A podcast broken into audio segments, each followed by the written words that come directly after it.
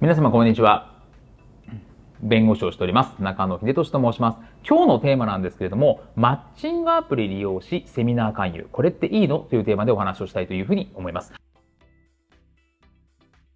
これですね、結構よくあるというか、まあ、相談とかも多い事例なんですけど、あの、マッチングアプリとか、まあ何でもいいんですけど、まあ出会いのアプリですね。出会えるためのツールを駆使して、で、出会いましたと。そしたら、なんかセミナー会議をされましたみたいな。これっていいんですか？っていうところなんですね。で、実はですね、このマッチングアプリで知り合った相手に対して、勧誘した2社に対して、まあ業務停止命令を出したという例があります。まあ報道がありましたというところなんですね。まあそうするとこれダメなんじゃないって話にはなるんですけれども、なんでダメかというところなんですが、これですね、特定商取引法という規制があります。ですね。で、特定商取引法について、まあ、訪問販売とか、電話勧誘販売とか、まあ、連鎖販売、これネットワーク取引ですね。ネットワークビジネスとか、そういったものとか、通信販売とか、まあ、いろいろ特徴、特定商取引法で決まってるこう類型があるんですけど、その事業を営んでいる人ですね、事業者が、例えば勧誘目的を明示しないとか、勧誘目的を告げずに、えー、講習の出入りしない場所において勧誘させたとか、ですね。とか、契約締結で迷惑を覚えるような仕方での勧誘行為。まあ、なんか、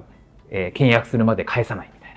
まあ、そういうことをすると、これ特定商取引法違反になるというところなんですね。勧誘目的を明示しない。例えば出会いましょう。あなたに好意があります。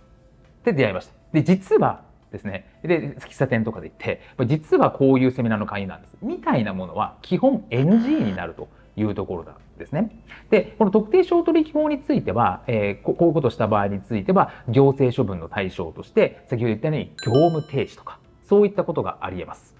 ということなので、事業として、事業者として、まあ、業務改善とかってなってしまうと、まあ、そのネット上に出てしまう、名前がですね、出てしまうし、業務停止にはその事業自体ができないわけですよね。あとは刑事罰もありますというところなので、事業者として、やっぱりここはですね、まあ、騙し討ちみたいなことはしちゃいけないよという話になるわけですね。まあ、ネットワークビジネスの会社とかでも、アムウェイとかがこう契約、勧誘目的の不明示で、えー、業務停止になった6ヶ月みたいなところになった場合もありますし、結構ですね、特定商取引法のビジネスというものに関しては、なかなか今厳しくなっていますと。いうところなので、まあ、これマッチングアプリを駆使するとか、そういったところで勧誘するみたいな手法はなかなか難しいよ。で、行政からも処分が下ってるよっていうのはですね、事業者としてきちっと頭に入れておく必要があるのかなというふうに思います。本日も動画をご覧いただきましてありがとうございました。